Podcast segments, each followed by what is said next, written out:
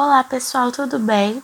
Meu nome é Larissa, eu sou estudante de pedagogia da Unify e hoje eu vim falar um pouquinho com vocês sobre fake news dentro da sala de aula.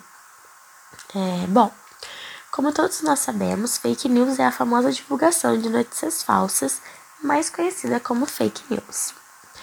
É, através de pesquisas feitas, os educadores eles contaram como eles lidam com a fake news nas escolas é, as notícias falsas, elas fazem parte da nossa história há muito tempo. Como todos nós sabemos, né? E agora, por exemplo, enquanto a gente está aqui conversando, várias dessas fake news podem estar sendo produzidas e compartilhadas. Por isso, os professores é, contam que eles sabem que é difícil controlar os alunos em relação a isso, né?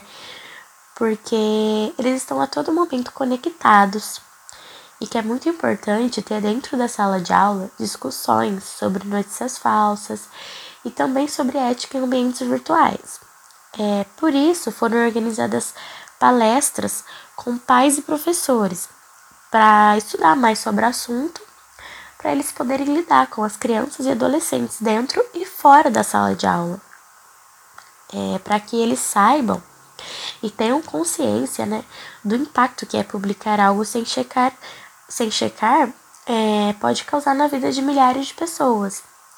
No dia a dia, é, nós nos deparamos com centenas né, de notícias falsas e são poucas as vezes que a gente consegue identificar que é uma fake news.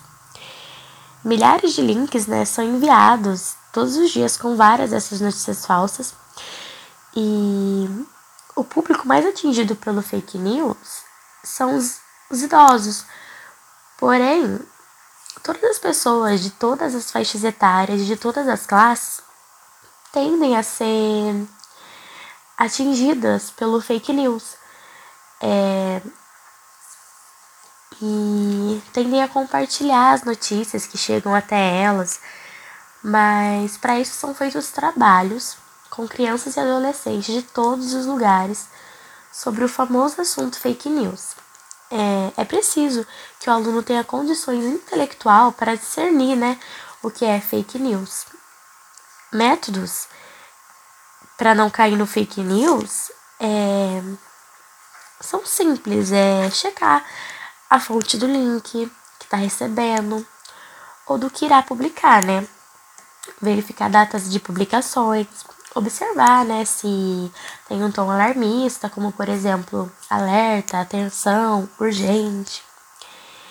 E, bom, gente, essas são as maneiras que, através de algumas pesquisas, os professores contaram como eles lidam com o assunto e algumas dicas para nossos ouvintes de como identificarem se é verdadeira ou falsa notícia para não cair na famosa fake news.